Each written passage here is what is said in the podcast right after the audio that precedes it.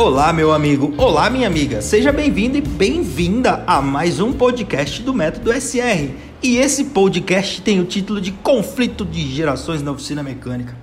Olha só, sabe por que eu resolvi escrever esse texto? Baseado em uma resenha que nós temos no nosso grupo de amigos da oficina. É um grupo de WhatsApp só de donos de oficina mecânica. Se você ainda não faz parte, eu vou deixar o link na descrição desse texto.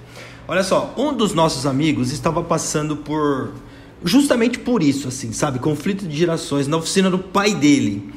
E olha só, no grupo ele escreveu a seguinte mensagem: No dia primeiro deste mês, eu fui expulso da oficina pelo meu próprio pai. Eu estou tentando erguer o meu próprio negócio, com apenas uma maleta de ferramentas e um mini macaco jacaré. Meu tio cedeu a garagem dele para eu atender os clientes e eu já que eu já tinha, felizmente. E as coisas estão caminhando. Amanhã eu vou sair para comprar, comprar algumas ferramentas básicas, cinta de filtro de óleo e outras coisas, mesmo sem ter nenhum fundo de reserva. Eu vou ser obrigado a jogar tudo no cartão de crédito e torcer para os próximos meses serem brilhantes. Tenho aprendido muita coisa com o método SR e essas coisas ainda dava para aplicar na oficina do meu pai, mas ele nunca se dedicou. Isso está me ajudando bastante a não desanimar de forma alguma. Esse foi o texto do nosso amigo. Galera, esse desabafo me emocionou e eu acredito que não era para menos, não é verdade? Olha só, galera, o começo de muita gente que eu conheço não foi nada fácil. O meu, para vocês terem uma ideia, foi na garagem da casa da minha avó. E a, o começo de alguns alunos meus foi na casa da, na garagem da casa da mãe, da sogra e deve ter mais um monte de histórias dessas espalhado por esse, por esse Brasilzão afora. Você, se você quiser, você pode comentar embaixo desse áudio como foi o seu começo. Vai ser bem legal a gente ouvir isso daí.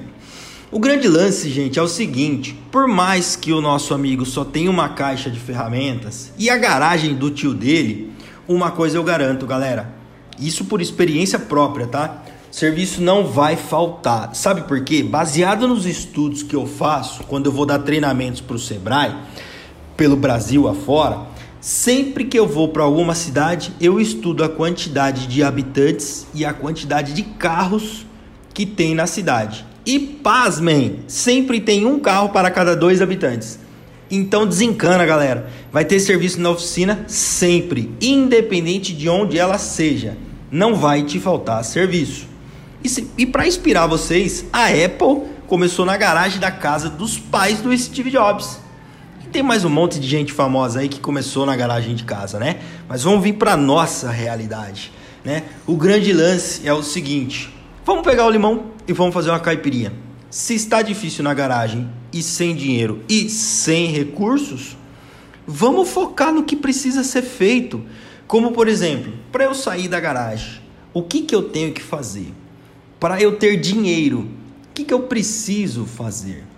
Galera, vocês vão ver que montar uma oficina mecânica vai um pouco além de consertar carros. Se você não acredita em mim, pergunte para qualquer um dos meus amigos que estão ouvindo esse podcast agora se ser dono de oficina não exige, não exige que sejamos psicólogos dos nossos clientes especialista em finanças para administrar, administrar a parte financeira, especialista da área técnica para consertar direito, saber vender para o nosso cliente, para ele não ficar reclamando que está caro, entre outras especialidades, não é mesmo? Meus amigos aí, olha só, uma coisa eu digo para o nosso amigo que desabafou com a gente aí, ó, cara, vai para cima, arregaça as mangas, Faça o que precisa ser feito, porque ser dono de oficina é muito gratificante e rentável.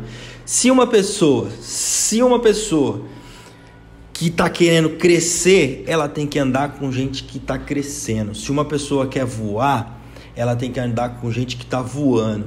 Se cerque de pessoas que querem crescer. Não se cerque de pessoas que ficam reclamando da vida, da política, do vizinho. Porque quem quer voar anda com quem voa. Galera, juntos somos mais fortes. Vamos profissionalizar a gestão do segmento automotivo. Beleza? Esse foi o nosso podcast de hoje. Não esquece de mandar esse áudio para uma pessoa que precise ouvir isso daí. Um grande abraço e nos vemos no próximo episódio. Valeu!